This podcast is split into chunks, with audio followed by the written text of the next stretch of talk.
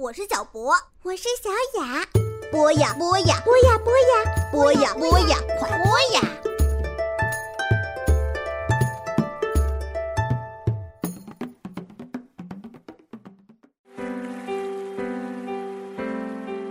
人生难舍体育，体育激励人生。少年运动家之听听体育，一档专门为孩子讲述体育故事的全新栏目，孩子们睡眠的最佳伙伴。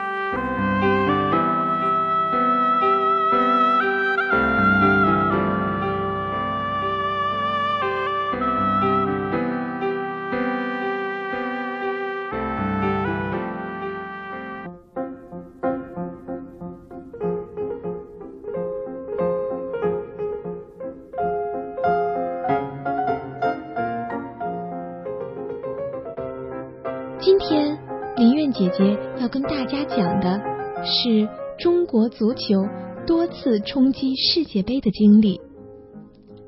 小朋友们，你们知道世界杯吗？世界杯是世界上等级最高的足球赛事，和奥运会、F1 赛车并称为地球上的三大赛事之一。只有经过层层筛选，踢得最好的球队。才有资格参加世界杯。进军世界杯是一个不可抗拒的诱惑，它强烈吸引着中国足球界和亿万的中国球迷。为了实现这个梦想，在一辈一辈球迷的期待当中，一代代的足球健儿扬帆远航。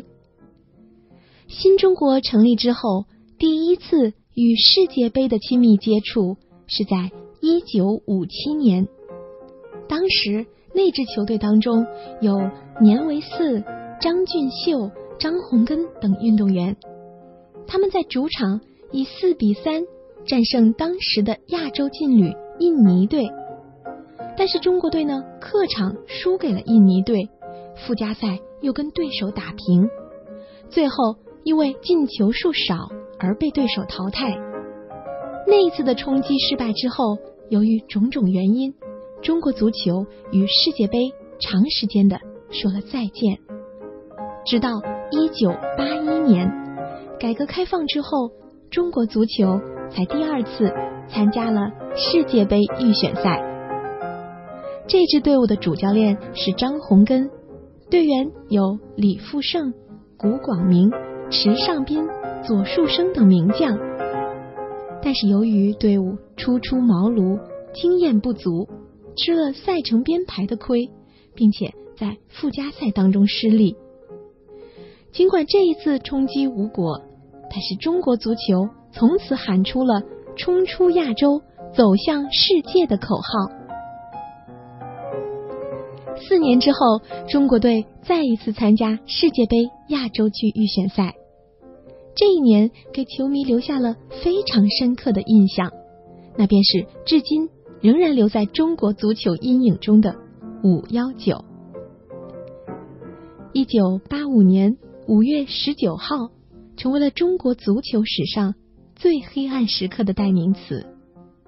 这一天，中国队在北京工人体育场一比二输给了中国香港队。全场完全处于劣势的中国香港队五次射门却打进了两球，宫廷里面近万名男球迷放声嚎啕大哭，成了中国足球最惨痛的一次记忆。在这之后的十几年的时间里面，中国队又三次冲击世界杯，无论主教练是中国人还是外国人。都没有取得胜利，直到二零零一年，情况才发生了变化。由于二零零二年世界杯来到了亚洲，由韩国和日本共同举办，因此亚洲区多了一个参赛名额，韩日两国不用参加预选赛，中国也抽到了一个好签儿，避开了。当时被认为是强队的沙特队和伊朗队，与卡塔尔队、阿联酋队、阿曼队和乌兹别克斯坦等队伍分在一组，参加十强赛。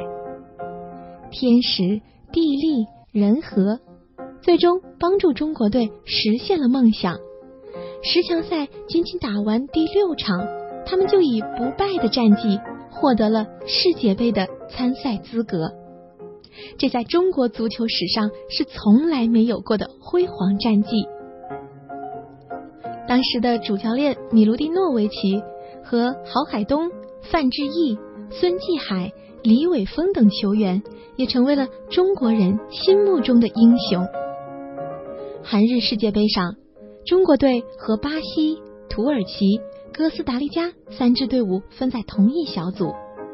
尽管三场比赛都输了，但是能够登上世界杯的赛场本身就已经是胜利。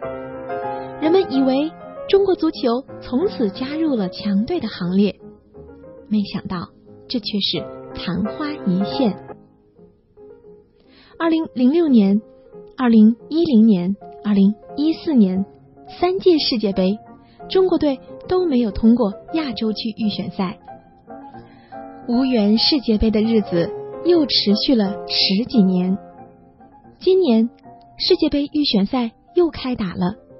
中国队作为种子队，和卡塔尔、中国香港、不丹、马尔代夫几支球队分在同一小组。上周日对阵中国香港队，他们只有这场比赛取得胜利，才有机会晋级预选赛亚洲区的十二强赛。没想到队员们三次将球打在了门柱上。一次进球被裁判判罚无效，最终中国队和中国香港队战成了零比零平，已经基本上没有办法参加二零一八年在俄罗斯举办的世界杯了。小朋友们，中国足球队先后十一次冲击世界杯，只有一次取得了成功，说明我们的足球水平还很低。很弱。对于足球感兴趣的小朋友，要趁着自己还年纪小，一定好好练习，因为在你们的身上肩负着振兴中国足球的使命呢。只有一代代的不懈努力，才能够有成功的机会。好了，今天的体育故事就讲到这里啦，小朋友们晚安。